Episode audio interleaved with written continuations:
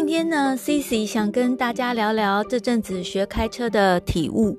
CC 拿到驾照呢，已经是好好几年前的事情了，算一算已经二十几年了。那时候 CC 还是个大学生，不过拿到驾照之后，一直没有开车的需求。毕竟，身为一个生活范围局限于大台北地区的人来说，大众交通系统已经绰绰有余。CC 呢，认真算过。就算是每天的作息都用计程车代步，一个月下来的开销啊，也比养一台车划算。这里养车的费用就包括停车费、油钱，更不用说你还要买车的花费，还有呃汽车税啊、燃料税啊、保险，还有找寻停车位或是开车时要全神贯注小发路上突发状况等等，有形的、无形的额外开销。活到现在啊，真的让我认真觉得家里需要有车代步的状况，大概只有养育孩子们的阶段。孩子们还小的时候啊，坐车需要有安全座椅，这个是目前不管计程车或是 Uber 都无法完全达到的。再来带孩子出去玩，尤其像是露营啊，或是需要过夜的游玩行程，家里有一台车可以到山上到海边，真的是方便许多。那除此之外，在台湾有捷运、高铁、台铁，再加上很方便的游览车、公车、计程车、Uber，甚至现在也有呃 U-Bike 这些共享单车。自己开车的需求对我来说真的非常低。说了这么多，那 Cici 干嘛要学开车？二十几年前学开车考驾照的时候，那时候是为了不时之需，毕竟谁也不知道人生接下来会发生什么事情。然而驾照一放就是二十几年，也就是这个不确定性呢，Cici 接下来有可能会出国，因此开车变成一项生活必备技能。既然遇到了，就得面对。于是啊，Cici 找了专门在教开车上路的汽车教练。陪我练车上路，第一次跟家教练约了家里附近的地标。初次见面，还没来得及跟教练寒暄，教练就请我坐到驾驶座上。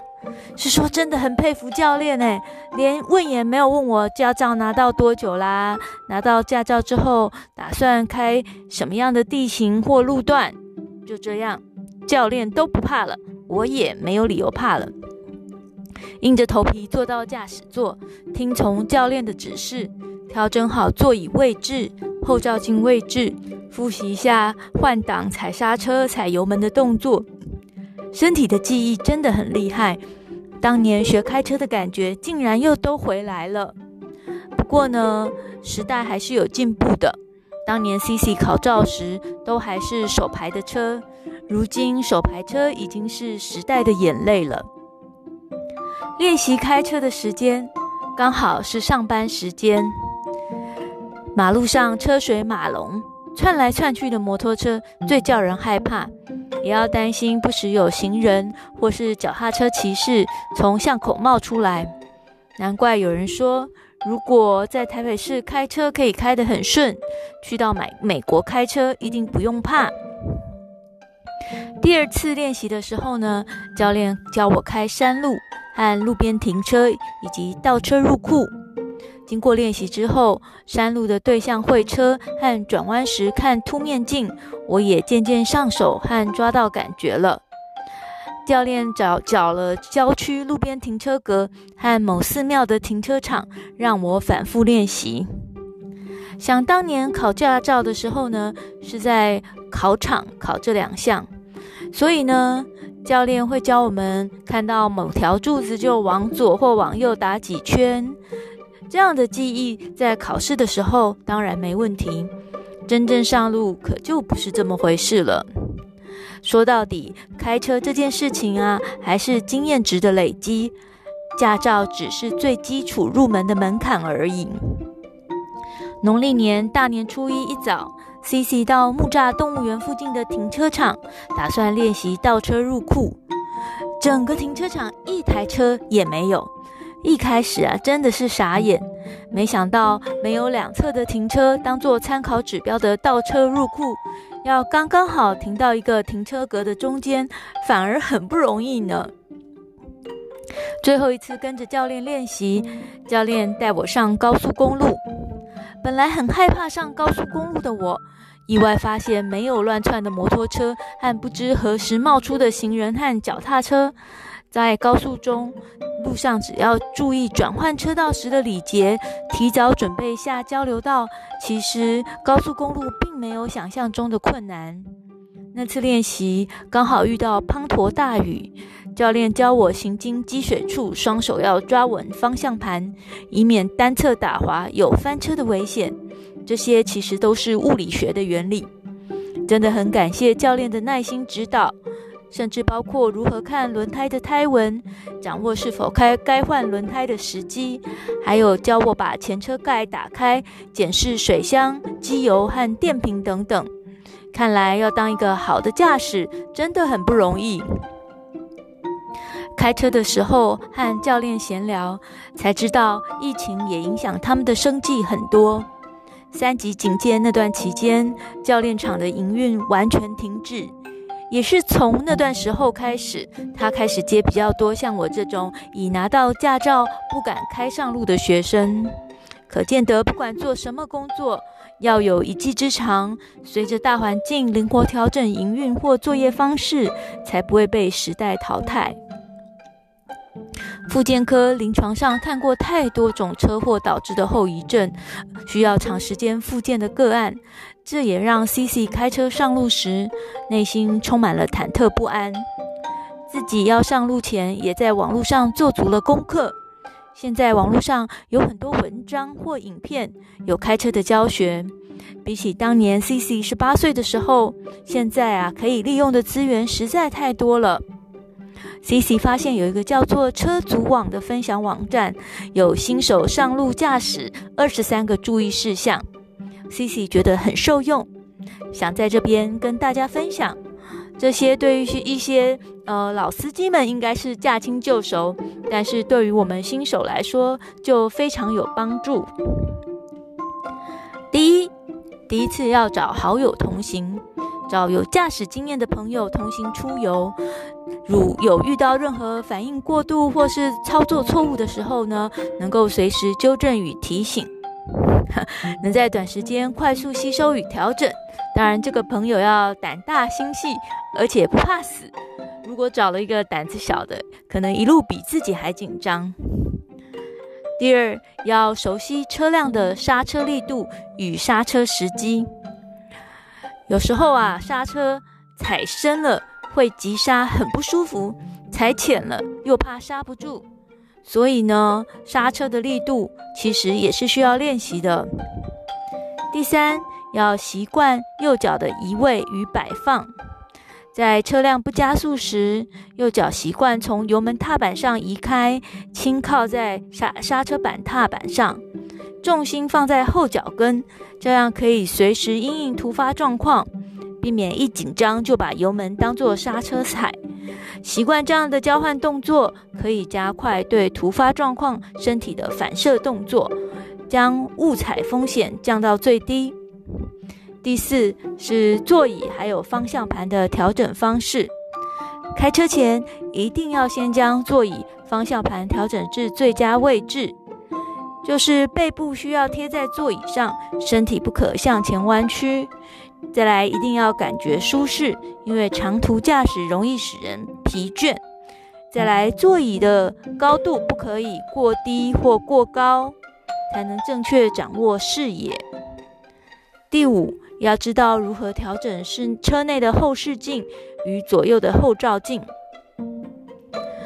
车内的后视镜呢，调整能看到右后方的角度，可以避免后车远灯的不适感，还可以在看右照镜前就能提前注意到右侧的来车状况。左右后照镜固定在内侧下角，能看到外车把，能固定抓准车身与旁边的距离，也能让两侧车后视角更完整。所以调整这些呃后视镜、后照镜也是很有诀窍的哦。第六，车辆进行中，如果遇到其他车辆插队切入，路面有物品或坑洞，要怎么办呢？发现时啊，要先减速，千万不要直接转方向盘左右避让，因为啊，你没有确认左右有无来车避让，很可能发生与来车碰撞。那减速的时候呢，你会有比较多的时间观察左右来车的情况。如果呢，左右都有来车，就持续减速通过坑洞；没有来车的时候呢，就可以打方向灯进行车道变换动作。千万不要因为路面凹洞突然急刹停住，因为啊，后面的车辆可能反应不及，发生碰撞。第七，遇到很多巷弄和市区塞车路况时，减速慢行，不要因为后方车辆按喇叭催促就加速，要注意路况为第一优先，确认安全之后再缓慢加速，要保持心平气和，安全第一。第八，变换车道优先打方向灯，在确认后方来车距离后才变换车道，千万不要一打方向灯就变换车道。当后方来车速度快时，会来不及反应，造成碰撞。一定要做好上面每一个动作，才可以变换车道。在高速公路内线来不及下交流道时，请在下一个交流道再下，不要硬凹硬切。生命诚可贵，平安到家才是王道。第九，路边停车注意。在路边停车时，不可以只看车尾或倒车荧幕，也要注意左右与车头是否有障碍物。在没确认通过情况下减速慢移，可能因为太早转，导致车头摩擦，碰撞到前后方保险杆。第十，在巷口、路口，车速要在可控范围。什么是可控范围呢？就是当有突发状况时，当下的车速要能够来得及刹车与闪避，千万还没有看到路口，看到闪黄灯就要加速通过，这是十分危险的行为。多等几分钟，可能是为了你避免许多不必要的损失。十一，如何运用车辆警示灯、双闪灯？当车辆发生异常或故障问题，必须停驶路边时，请先开启车辆警示灯，让后方来车注意你的车辆动态，请顺畅的往外侧移动，不可直接急刹与急转。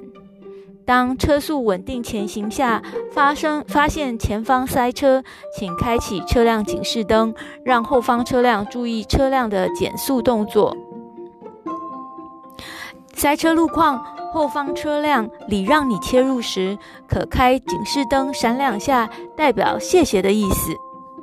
待车辆或路况有任何异常情况或操作时，请开启警示灯号，提醒后方车辆注意。第十二，远光灯使用时机。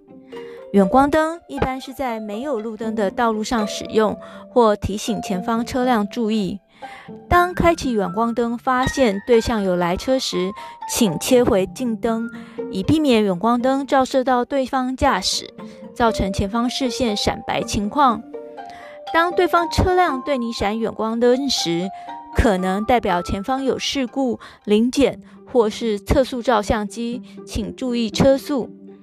当后方车辆闪远光灯时，可能代表后方车辆看到你的车辆有异常提醒，或是告知车速过慢情况，可加速或打方向灯切换车道，礼让通行。十三，点刹方式使用情况。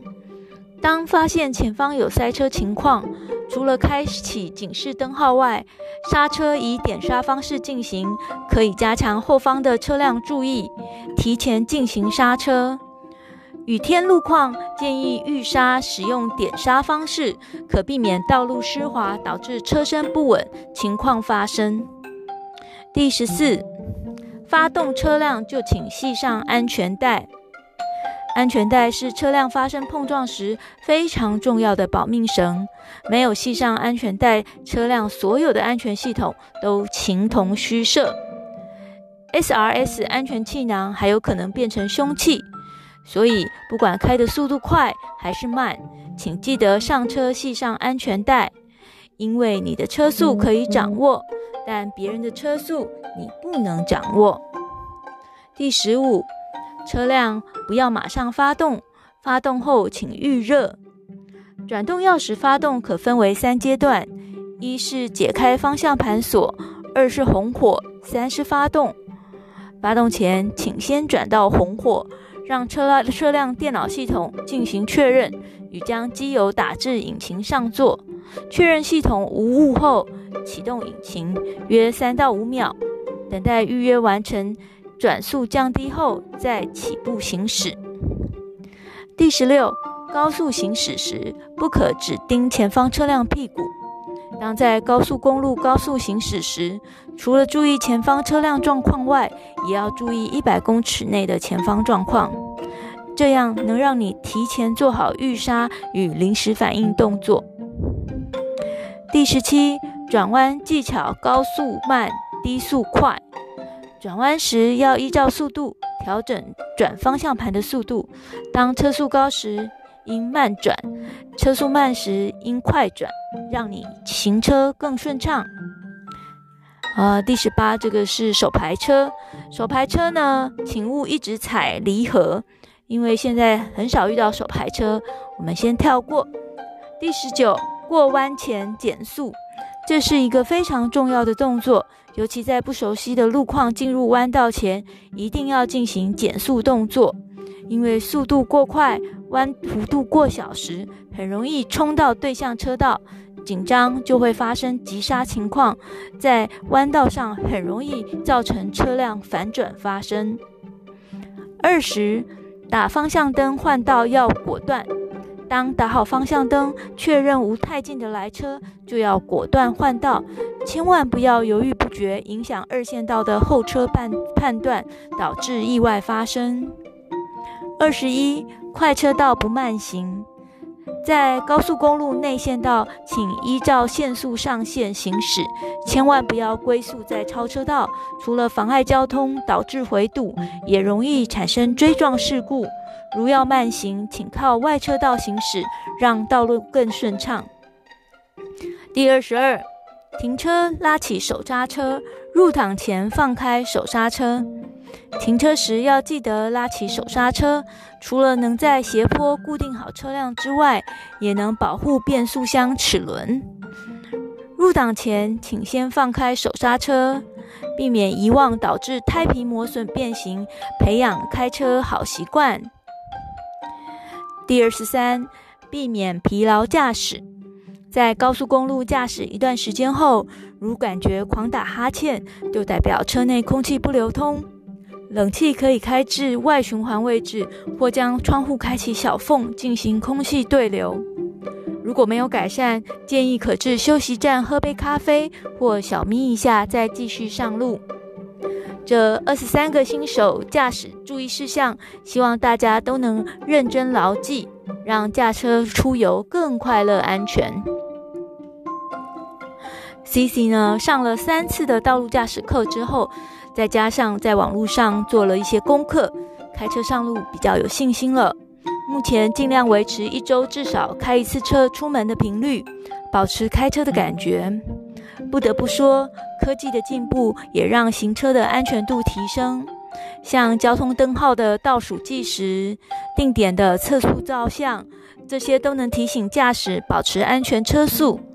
另外，像智慧车的发明，也让 CC 常常梦想有机会能够体验看看，可以跟前后左右的车子或障碍物保持安全距离，开车时也能稳定地保持在车道中央，甚至双手偶尔可以空出来，不必一直抓着方向盘。CC 常常在想，也许有生之年可以盼到免驾驶的无人车。科技带来很多便利，但在那之前，每个用路人还是要提醒自己用路的安全，像开酒开车不喝酒，酒后不开车。行人和机车及脚踏车骑士也都要遵守用路规则，才能够开开心心的出门，平平安安的回家。